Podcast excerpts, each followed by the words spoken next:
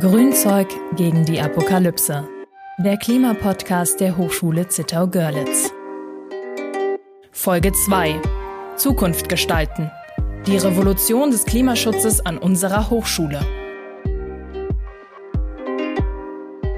Hallo und herzlich willkommen zu einer weiteren Episode zu unserem Podcast Grünzeug gegen die Apokalypse. Mein Name ist Lukas Wenzel und ich begrüße heute bei mir Anke Zicker-Hofmann. Sie ist wissenschaftliche Mitarbeiterin und Dekanatsrätin an der Hochschule Zittau-Görlitz. Hallo Anke. Hallo Lukas, danke für die Einladung.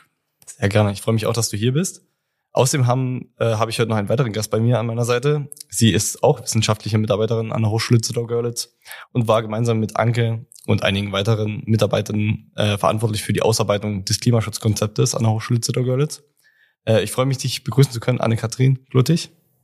Hallo, danke für die Einladung. Ja, gerne. Wir freuen uns, dass du hier bist.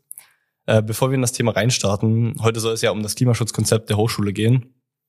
Könnt ihr mir erstmal kurz oder den Hörern und mir erklären, was eigentlich ein Klimaschutzkonzept ist und wie ihr dazu gekommen seid, dieses auszuarbeiten? Ein Klimaschutzkonzept ist erstmal ein Schriftstück, ein Konzept, was sich die Hochschule erarbeitet bzw. stellt, ähm, in dem steht, wie man einen Klimaschutz ganz gezielt angehen kann an der Hochschule.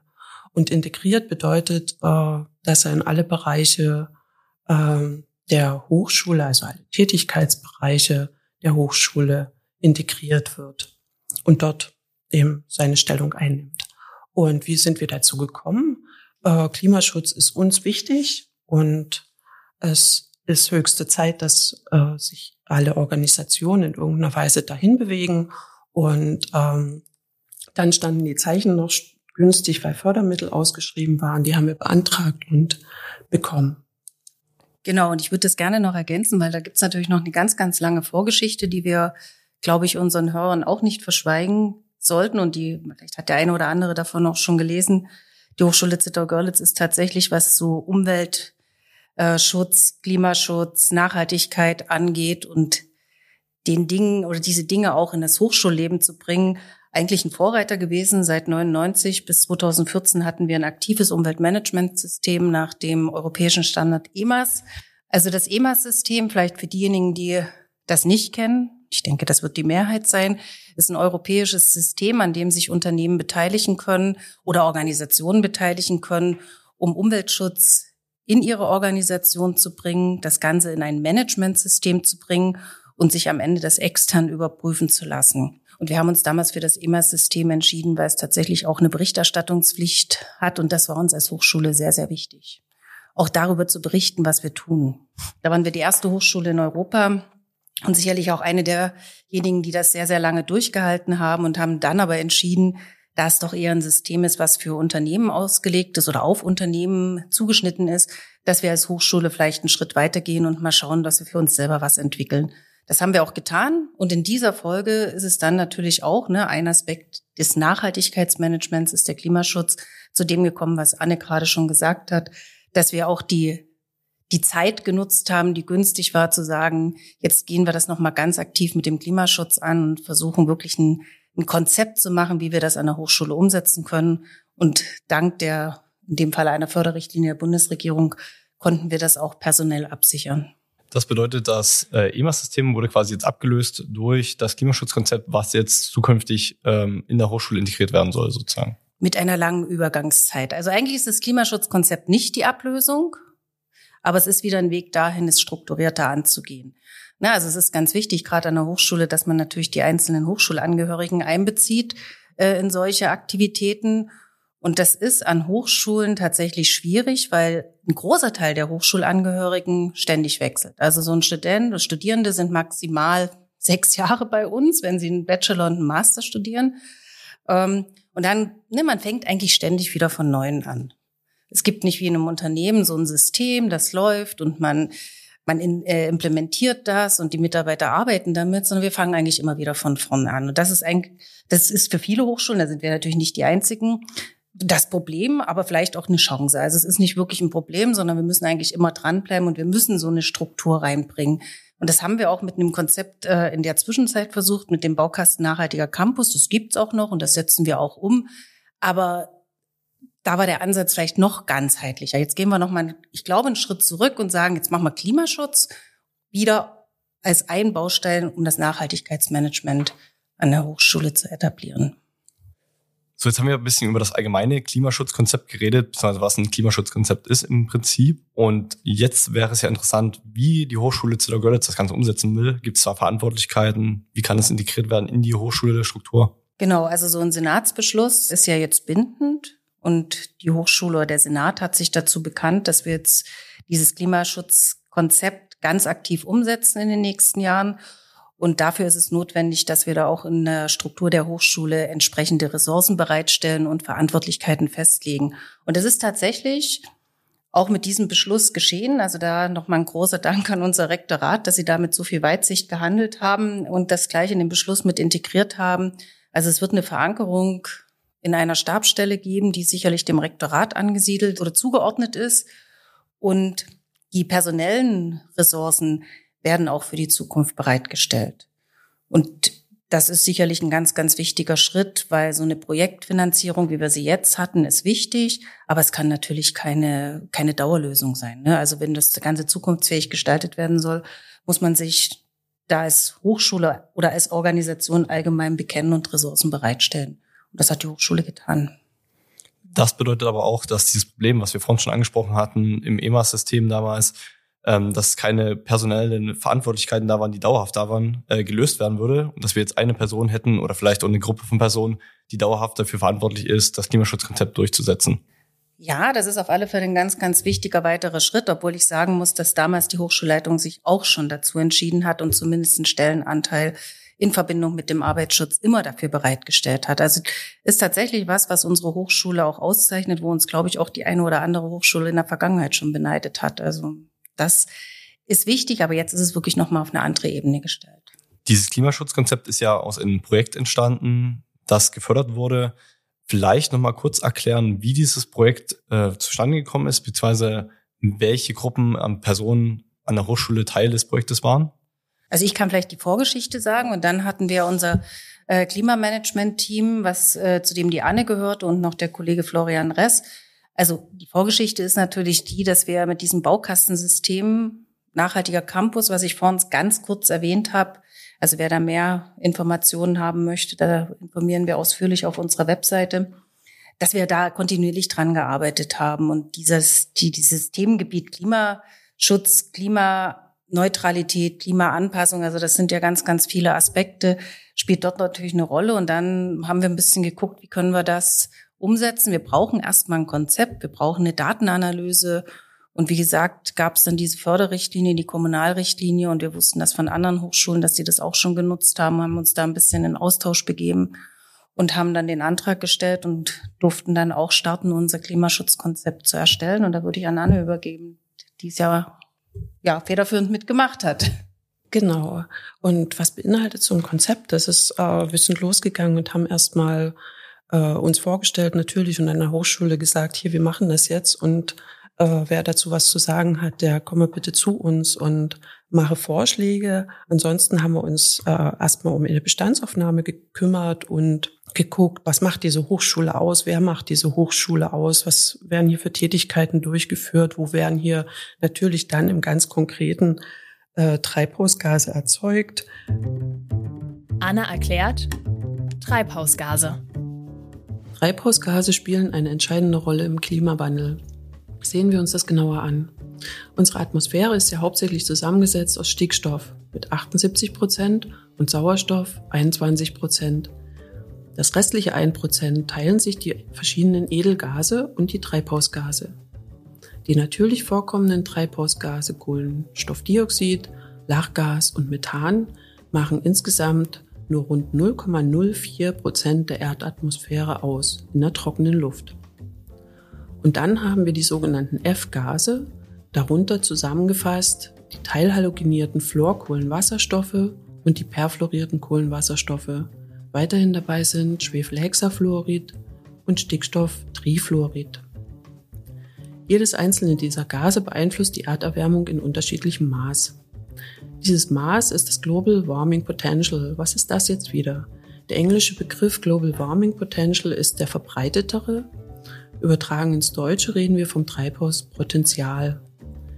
Eine Maßzahl für den relativen Beitrag einer chemischen Verbindung zum Treibhauseffekt, also deren mittlere Erwärmungswirkung in der Erdatmosphäre über einen bestimmten Zeitraum. In der Regel werden da 100 Jahre betrachtet. Das Global Warming Potential ist dimensionslos, hat also keine Einheit. Und als Referenzsubstanz dient Kohlendioxid, dem das Treibhauspotenzial 1 zugewiesen wurde. Ein Beispiel. Methan hat ein Global Warming Potential von 28. Das bedeutet, dass ein Kilogramm Methan innerhalb der ersten 100 Jahre nach seiner Freisetzung 28 mal so stark zum Treibhauseffekt beiträgt wie ein Kilogramm Kohlendioxid. Gerade die anthropogenen Treibhausgase, also die vorhin genannten F-Gase und Schwefelhexafluorid und Stickstofftrifluorid, sind besonders potent, haben also ein sehr hohes globales Erwärmungspotenzial, das das tausend bis zigtausendfache gegenüber Kohlendioxid erreichen kann. Das haben wir in der Ist-Analyse dann uns angeguckt und eingeordnet und ähm, unseren Bilanzrahmen im Grunde darum auch gestrickt, um dann äh, eine Treibhausgasbilanz aufzustellen. Und äh, parallel dazu ist ein recht breiter Beteiligungsprozess äh, gelaufen, wo wir zum einen in kleineren Gesprächen in die einzelnen Abteilungen in der Hochschule gegangen sind und dort mit den leitenden Angestellten oder mit Vertretern dieser Abteilung äh, zu sprechen, wie sie zum Klimaschutz stehen, wie sie, was sie für Ideen haben, ganz konkret in ihren Bereichen, die wir natürlich ja von außen kommt und gerade gestartet gar nicht so schnell überblicken können, wo natürlich die äh, dort Mitarbeitenden äh, oder die Studierenden äh, viel bessere Einblicke haben und die haben wir uns da abgeholt mit ganz konkreten gezielten Fragen. Außerdem haben wir äh, große Beteiligungsveranstaltungen äh, durchgeführt, Workshops äh, an beiden Standorten. Die Hochschule Zittau-Görlitz, wie der Name schon sagt, ist ja an zwei Standorten in den Städten Zittau und Görlitz angesiedelt. Und dort sind wir hingegangen und haben die Hochschulangehörigen insgesamt befragt und sind dort mit konkreten Fragen dann auch mit äh, ganz konkreten Vorschlägen und auch Kritiken äh, wieder rausgekommen. Und das alles ist in dieses Konzept eingeflossen mit den ganzen Erkenntnissen, die dabei gewonnen wurden, haben wir eine, äh, die Maßnahmen natürlich erstmal zusammengetragen, Katalog erstellt und äh, geguckt, was haben diese Maßnahmen für Klimaschutzpotenzial? Also sind die schnell umsetzbar? Sind die vielleicht auch viel zu teuer oder äh, sind die jetzt gerade im Konkreten gar nicht machbar, weil wir in dem entsprechenden äh, Bereich gar keinen Einfluss haben? Sind sie quantifizierbar? Sind sie nur qualitativ äh, und so weiter und so fort? Genau. Und ähm, daraus haben wir dann äh, konkrete Strategien, nämlich eine, eine im Grunde übergeordnete Klimaschutzstrategie, eine Kommunikationsstrategie, eine Controllingstrategie etc. entwickelt. Und all das ist in dieses Konzept eingeflossen. Das ist sehr interessant. Ähm, bevor wir zu den konkreten Maßnahmen und Strategie kommen, die würde ich auf jeden Fall dann auch nochmal abfragen, würde ich jetzt gerne noch mal fragen, wir haben ja schon gehört, so es wurden Mitarbeiter mit äh, abgefragt, die konnten ihre Meinung mit eingeben. Inwiefern ähm, gab es auch Abfragen zu Studierenden, konnten Studierende sich einbringen oder wie hat dieses ganze Konzept funktioniert, dass sich alle einbringen konnten in das Klimaschutzkonzept? Also wie gesagt, in den kleineren Gesprächen sind wir äh, zu den gewählten Vertretern, also haben uns äh, aus den Fachschaftsrätern, äh, wir haben den Fachschaften und den äh, den Fachschaftsräten und den, dem Studienrat äh, Einladungen geschickt und hier schickt uns bitte Vertreter, wir haben Fragen an euch. Und dann hat man sich getroffen in einem kleineren Kreis und die schon erwähnten größeren Beteiligungsworkshops, äh, die sind äh, Hochschul, da ist hochschulweit eingeladen worden. Da konnte sich sozusagen jeder einbringen und ja. konnte seine Ideen mit in das Klimaschutzkonzept bringen. Sehr schön. So, jetzt hatten wir ja schon so ein bisschen angeteasert, ne? es gab schon konkrete Maßnahmen, die geplant sind, Strategien, die entwickelt werden. Vielleicht könnte man da vielleicht ein, zwei, drei, vier Beispiele bringen, was so konkret geplant ist und wie das Ganze vielleicht auch umgesetzt werden soll. Genau, vielleicht kann ich da mal zwei, drei Worte dazu sagen. Tatsächlich ist diese Datenanalyse und diese, ja, diese Übersicht, was wir eigentlich an der Hochschule alles tun, schon sehr interessant und auch motivierend gewesen, weil wir tun, glaube ich, unglaublich viel. Sei das in Forschungsprojekten, in der Lehre, im täglichen Leben. Und es war, glaube ich, auch nochmal wichtig, das aufzuzeigen. Und wenn man jetzt mal überlegt, dass der Maßnahmekatalog, also bevor wir ihn bewertet haben nach, äh, nee, nach diesen Kriterien, die Anne gerade benannt hat, wir finden in unserem Maßnahmekatalog ähm, dann 88 Maßnahmen in den Handlungsfeldern, die wir definiert haben, in verschiedenen Kategorien. Also diese Kategorien, das ist einmal so, ne, was machen wir in der Strategie der Hochschule? Es ist zum Beispiel das Klima, die Klimaneutralität auch ein ganz wichtiger Punkt in der Hochschulstrategie. Dieser Prozess ist parallel gelaufen und wurde tatsächlich, also ne, da gab es eine direkte Verbindung. Äh, wir haben unser wichtigstes Feld Forschung, Lehre, Transfer da haben wir natürlich ganz, ganz viel Potenzial, ganz, ganz viele Möglichkeiten. Aber wir werden ja später auch nochmal drüber sprechen. Die sind halt schwer messbar, quantifizierbar. Aber es ist eigentlich, ne, es ist die größte Angehörigengruppe. Es ist unsere Kernaufgabe. Dort können wir am meisten transportieren an Wissen zum Thema Klimaschutz, Klimaanpassung. Also da haben wir eigentlich die größte Wirkung, aber können es tatsächlich nicht in CO2-Äquivalenten messen. Das macht, ist ein bisschen eine Schwierigkeit, aber da gibt es ganz, ganz viele Sachen. Also beispielsweise machen wir ähm, mit Studierendenprojekte. Also bei im letzten Semester hatten wir ein Projekt einmal in der Fakultät M, einmal also Fakultät M ist Maschinenwesen und in der Fakultät Natur- und Umweltwissenschaften, aus der wir kommen, die sich mit der Umsetzung von Photovoltaikprojekten an der Hochschule beschäftigen. Einfach mal zu schauen, sind denn unsere Gebäude überhaupt geeignet, eine Photovoltaikanlage darauf zu installieren? Ist denn überhaupt der Bedarf da? Oder können wir den, ist der Bedarf so hoch, dass wir vielleicht andere Wege gehen müssen? Also diese Untersuchung gab es. Das Gleiche haben wir mit der Elektromobilität gemacht, wo einfach Studierende auch integriert werden in den Prozess. Und daran natürlich, ne, dieses Learning by Doing Konzept können wir damit ganz gut umsetzen. Die Ergebnisse müssen natürlich, ne, das ist so eine erste Konzeptphase, aber jetzt können wir natürlich einen Schritt weitergehen. Aber vielleicht sollte man an der Stelle gleich mal sagen, dass wir gerade was die Gebäude betrifft, das hat Anne auch gerade schon kurz gesagt, äh, da können wir leider relativ wenig Einfluss nehmen, weil wir als Hochschule sind nur die Nutzer. Die Gebäude gehören dem Freistaat Sachsen, verwaltet von dem SIB, Sächsisches Immobilien- und Beteiligungsmanagement. Und die entscheiden am Ende auch. Die entscheiden, kommt da eine Photovoltaikanlage drauf oder nicht. Wir können, was wir machen können, und das ist eigentlich auch unser Geschäft, wir können sagen, wir haben es mal konzipiert, wir haben unser Wissen reingesteckt und bitte macht's. Wir können sensibilisieren, wir können motivieren, aber wir können es nicht umsetzen. Also das ist eine Krux dabei. Das bedeutet, es ist auf jeden Fall schon, es wird, werden schon Sachen gemacht, wo das Klimaschutzkonzept ja noch nicht wirklich aktiv ist. Ne? Es gibt ja noch keine konkrete Gruppe, Person, was auch immer, die sich das ganze Klimaschutzkonzept annimmt und das umsetzt. Dennoch werden ja durch verschiedene Projekte, die außerhalb dieses Konzeptes laufen, Projekte umgesetzt und die ersten Maßnahmen schon ergriffen. Und die zukünftigen werden dann sozusagen abhängig davon, wie sehr auch natürlich politisch gesehen das Ganze oder vielleicht auch regional gesehen das Ganze umsetzbar ist. Aber ne, wir haben ja ganz kurz gesagt, wir haben ja eine Vorgeschichte und wir haben tatsächlich ja auch schon in der letzten Zeit immer eine Umweltkoordinatorin gemacht, die sich mit Themen, die ne, an der Schnittstelle Klimaschutz, Umweltschutz, man kann es ganz oft gar nicht trennen, umsetzt. Also nehmen wir mal das Handlungsfeld. Ne? Ich hatte ja gerade gesagt, wir haben das so ein bisschen in Handlungsfelder um, ähm, eingeteilt, Ressourcen, alles, was mit Beschaffung zu tun hat. Also ne, Recyclingpapier ist hier ein Thema oder überhaupt nachhaltige Produkte, die wir beschaffen oder grundsätzliche Beschaffungskriterien, Regionalität etc., Fair Trade, das sind alles Kriterien, die man da ansetzen kann. Da tun wir seit Jahren was. Was wir jetzt mit dem Klimaschutzkonzept machen, sagen wir quantifizieren das, was zu quantifizieren geht. Wir können es also ne, besser abbilden, besser reporten, besser kontrollieren quasi, steuern. Äh, das ist sicherlich ein ganz, ganz wichtiger Aspekt im Klimaschutzkonzept. Genau, und das Ganze soll ja am Ende gemessen werden, am besten in Form einer Treibhausgasbilanz. Das wäre dann nochmal ein Fakt, wenn man vielleicht noch ein bisschen erklären könnte, wie soll das Ganze passieren? Gibt es da konkrete Messgeräte vielleicht irgendwo, wo man etwas messen kann? Strom kann man ja immer ein bisschen messen, ne? aber was gibt es da sonst noch für Möglichkeiten, das wirklich statistisch oder vielleicht auch ähm, wirklich auf die Einheiten runterzubrechen und eine, eine klare äh, Sache am Ende zu bekommen, wo man wirklich sagen kann, okay, das haben wir jetzt eingespart oder das werden wir vielleicht in Zukunft noch einsparen können.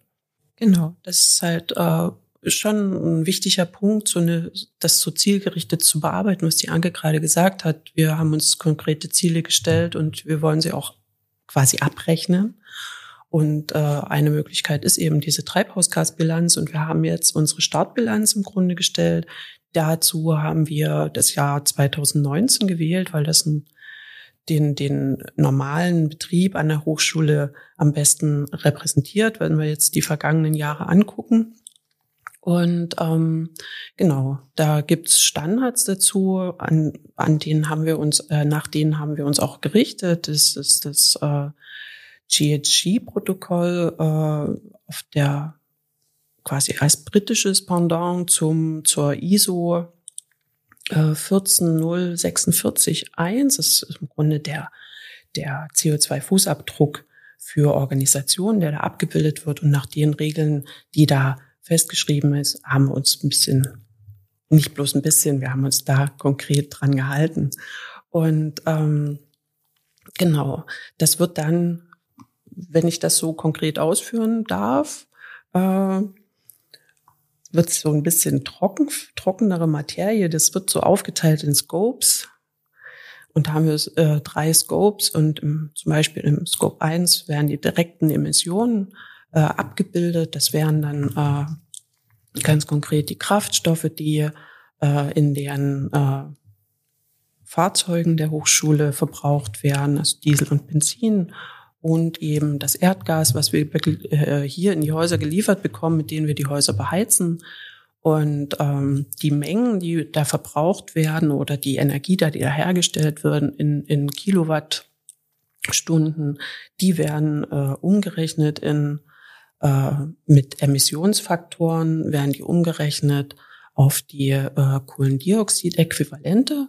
Und das macht man auch in Scope 2 und Scope 3. Scope 2 ist wäre dann der, der, die Energie, die geliefert wird ins Haus, also als Strom oder zum Beispiel als Fernwärme. Und in Scope 3 sind dann die ganzen Tätigkeiten, die hier an der Hochschule durchgeführt werden, die natürlich auch alle in irgendeiner Weise eine Emission erzeugen. Das sind vielleicht Produkte, die die Hochschule eingekauft hat oder Dienstleistungen, die hier beauftragt wurden, die hier durchgeführt wurden. Oder das ist der Abfall, den wir erzeugen und das Abwasser oder die Mobilität, wie die Hochschulangehörigen an die Hochschule äh, gelangen oder ihre Dienstreisen durchführen. Und genau das alles wird in äh, Kohlendioxid-Äquivalente umgerechnet und in dieser Bilanz eingetragen und zum Schluss hat man eine große Zahl stehen. Sagst du uns die Zahl? Ich sage euch die Zahl. Die Gesamtemissionen der Hochschule Zittergörlitz betrugen im Jahr 2019 3476 Tonnen CO2 als Äquivalente ausgedrückt. Und das können wir noch ein bisschen aufteilen, wo wir ja vor uns gerade davon gesprochen haben. Das ist also im Bereich Infrastrukturgebäude, das sind die Energieemissionen. Äh, das wären, das waren äh, 1947 Tonnen, also 56 Prozent der gesamten, als ist der größte Posten sozusagen. Und gefolgt wird das von der Mobilität und noch einen relativ kleinen Teil sind, ist der Ressourcenverbrauch. Das bedeutet auf jeden Fall, der größte Punkt, der jetzt als erstes angegriffen werden sollte, ist auf jeden Fall die Energieversorgung, so wie ich das jetzt rausgehört habe. Mhm. Das wären wahrscheinlich dann auch die, die Maßnahmen, wo man am meisten erstmal einsparen könnte. Wo wir aber am wenigsten machen können. Das habe ich ja vorhin schon mal versucht ja. zu erläutern. Also wir würden uns wahrscheinlich als Hochschule, wir müssen uns als Hochschule auf andere Bereiche konzentrieren und eben auch auf Bereiche, die wir leider nicht quantifizieren können. Oder wir haben noch die zündende Idee, wie wir es quantifizieren können.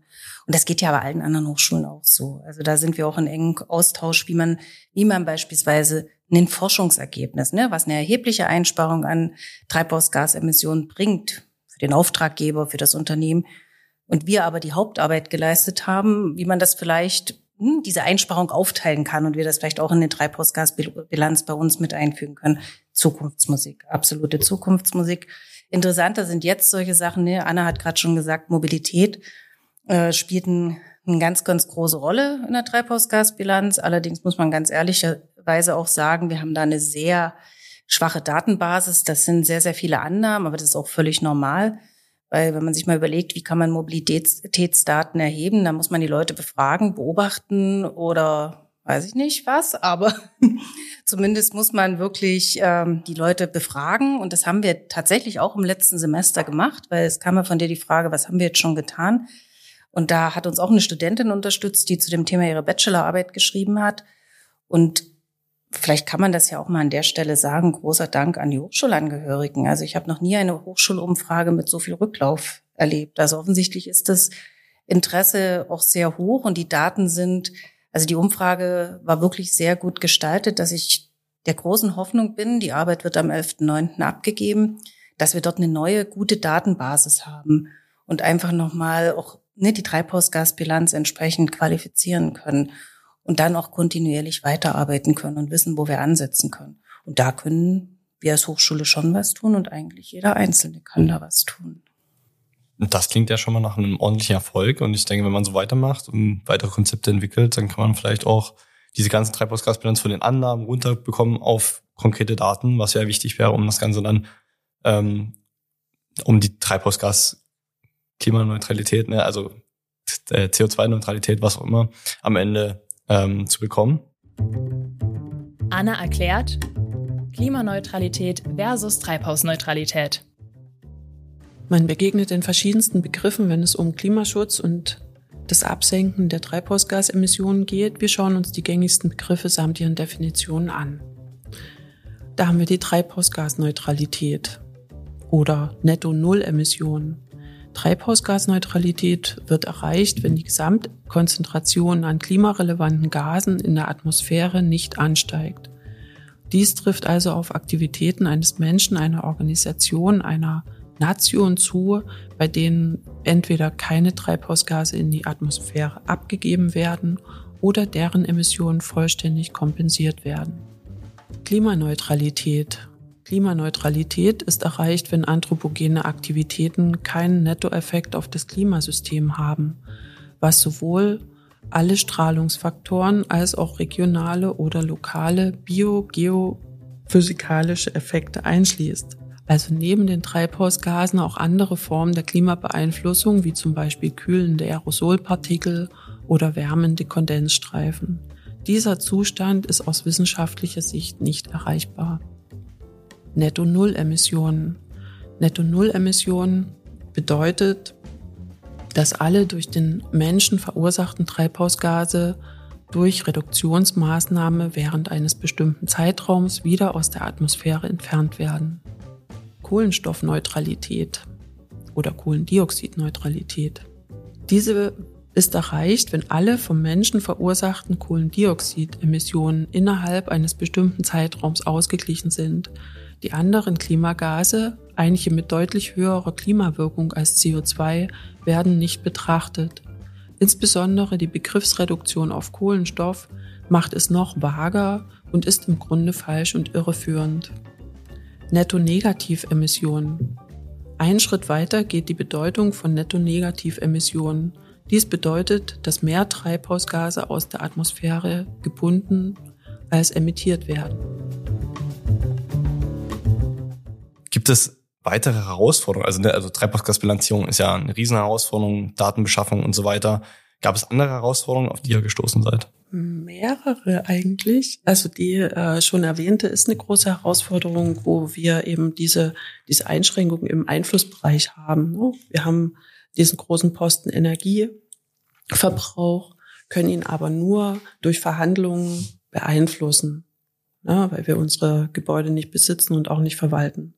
Und das ist also dann vom Verhandlungsgeschick beziehungsweise vom Goodwill des Verhandlungspartners abhängig genauso äh, diese Mobilität. Natürlich, äh, also das ist ja auch ein komplexes Thema. Die Leute äh, kommen ja nicht aus bösem Willen mit dem Pkw, sondern viele kommen damit, weil das eben die einzige, das einzige Fortbewegungsmittel ist, was gerade ihnen zur Verfügung steht und äh, in ihren Alltag passt.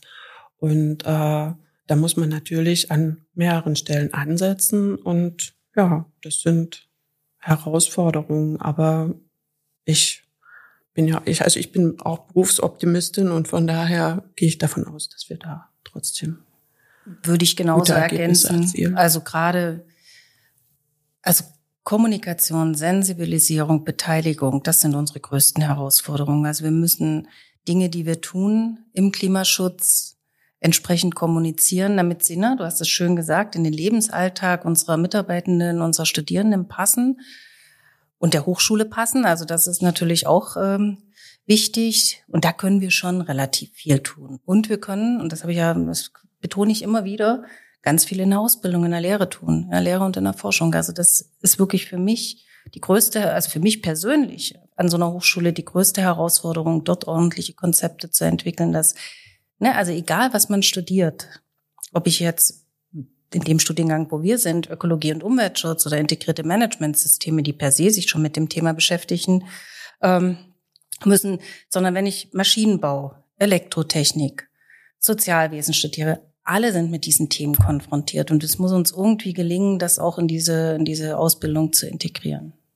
Also Ziel wäre es auf jeden Fall, die Studenten wirklich mit abzuholen, in jedem Studiengang den ganz klar zu vermitteln. Wir haben hier das Klimaschutzkonzept, wir wollen hier nachhaltig sein als Hochschule und wollen das in der Lehre einarbeiten, dass sie verstehen und vielleicht auch später in die Zukunft, ne, wenn sie in ihr Unternehmen gehen, das weitergeben, dass es ein wichtiges Thema ist. Wir müssen da irgendwie angehen und es müssen alle mitarbeiten, um eine, das Ziel überhaupt erreichen zu können. Größte Herausforderung und größte Chance. Ja, auf jeden Fall. So, jetzt haben wir ja einiges gehört, wie wir das Ganze umsetzen wollen, was unsere Ziele sind, was unser Hauptziel ist, ne? also unsere Studenten am Ende auch wirklich davon zu überzeugen, dass wir, äh, dass sie dieses, dieses Gefühl von Klimaschutz, Klimaneutralität ähm, als wichtiges Gefühl mitnehmen, als wichtige Chance, um am Ende auch noch etwas zu verändern. Ähm, wir haben ja als Ziel im Klimaschutzkonzept stehen, Klimaneutralität bis 2040. Das sind die Maßnahmen und äh, das Ziel überhaupt gut genug für dieses, für dieses Thema. Meinst du, ob wir unseren Ansprüchen gerecht werden? Genau, ist es ambitioniert genug? Also vielleicht noch mal ganz kurz, ne, es geht natürlich unsere Studierenden wichtig, aber auch unsere Mitarbeitenden sind wichtig. Das sollte man vielleicht noch mal sagen. Ja, und sind unsere ist unsere sind unsere Ziele motiviert genug? Klimaneutralität bis zum Jahre 2040. Man kann das sicherlich eher erreichen oder man könnte es eher erreichen, aber manchmal gehen Realität und Anspruch etwas auseinander. Also einmal dieser dieser Aspekt, dass unsere größte wirklich quantifizierbare Treibhausgasemission im Gebäudebereich äh, stattfindet, äh, ist schon mal ein ganz, ganz großer Punkt, wo wir sagen, da können wir relativ wenig sehr ambitionierte Ziele setzen, weil wir es einfach nicht beeinflussen können. Wir haben dort Ziele gesetzt. Allerdings muss man sagen, dort haben wir uns die Potenziale angeschaut und das sind die Potenziale berechnet, ähm, die wir nur durch eine reine, ich sag mal, Beratung unserer entsprechenden Partner erreichen können. Also diese Umstellung auf Ökostrom zum Beispiel. Wir beziehen von den Stadtwerken, da gibt es sicherlich Möglichkeiten. Das würde ich weniger als ambitioniert, sondern eher der Realität geschuldet betrachten. Ansonsten sind sicherlich unsere Ziele ganz, ganz wichtig. Nicht alle quantifizierbar. Das ist auch, auch nochmal eine Basis. Beim Mobilität, im Mobilitätsbereich äh, haben wir uns auch ein ganz konkretes, quantifizierbares Ziel gesetzt. Ähm, das ist erstmal ein, ein, Ziel, was ich denke, dass wir gut erreichen können. Aber das sind äh, eine Verbesserung von 25 Prozent bis 2030 gegenüber unserem Basisjahr. Ich denke, das ist gut erreichbar, weil wenn man überlegt, bis 2030 haben vielleicht auch ein großer Anteil der Mitarbeitenden ihre eigene Mobilität auf umgestellt. Ne? Wir haben, wir merken das an der Hochschule, wir fahren immer mehr Kolleginnen äh, und Kollegen E-Autos. Da müssen wir vielleicht eher dafür sorgen, dass wir die entsprechende Lade- und Infrastruktur bereitstellen. Aber das sind alles Punkte, das ist, glaube ich, gut erreichbar. Also wir sind zu Recht auch schon von Studierenden gefragt worden, wäre da nicht mehr gegangen? Aber jetzt muss man auch ganz ehrlich sagen, mehr geht ja immer. Ne? Das ist richtig. Und am Ende sollte man ja auch überlegen, ne? Ziele sollten immer smart sein. Wir kommen ja aus genau. dem Managementbereich spezifisch, messbar, ambitioniert genau. und realistisch sowie terminiert. Und ich denke, wenn das Ganze realistisch ist, dann ist es wahrscheinlich besser, als wenn man sich Ziele setzt, die nicht erreichbar sind. Genau, ich denke, das, das ist nochmal eine sehr gute Zusammenfassung von dir. Aber ja, wenn wir mehr erreichen, umso besser. Umso besser kommt oben drauf. Sie genau. Kirsche auf der Sahne sozusagen. Genau, genau. ja, sehr schön. Ich bedanke mich, dass ihr heute hier wart, dass ihr das Klimaschutzkonzept vorgestellt habt. Es war sehr interessant. Ähm, ich denke, es war für die Hörer auch interessant, dass man einfach erklärt zu bekommen. Ihr habt das super gemacht. Vielen Dank. Danke dir, Lukas. Danke, dir. Danke für die Fragen. Ja. Dann bis zum nächsten Mal. Bis zum nächsten Mal. Danke. Tschüss. Auf Wiedersehen. Grünzeug gegen die Apokalypse. Der Klimapodcast der Hochschule Zittau-Görlitz. Die Umsetzung des Podcasts wird unterstützt durch die Projekte Integriertes Klimaschutzkonzept für die Hochschule Zittau-Görlitz, gefördert durch das Bundesministerium für Umwelt, Naturschutz und nukleare Sicherheit, KMU Klimadeal, gefördert durch die Deutsche Bundesstiftung Umwelt, sowie im Rahmen des Sustain University Grid 625 Wissen nachhaltig vernetzt, Teilprojekt Sustainable Business Hub der Hochschule Zittau-Görlitz, gefördert durch das Bundesministerium für Bildung und Forschung.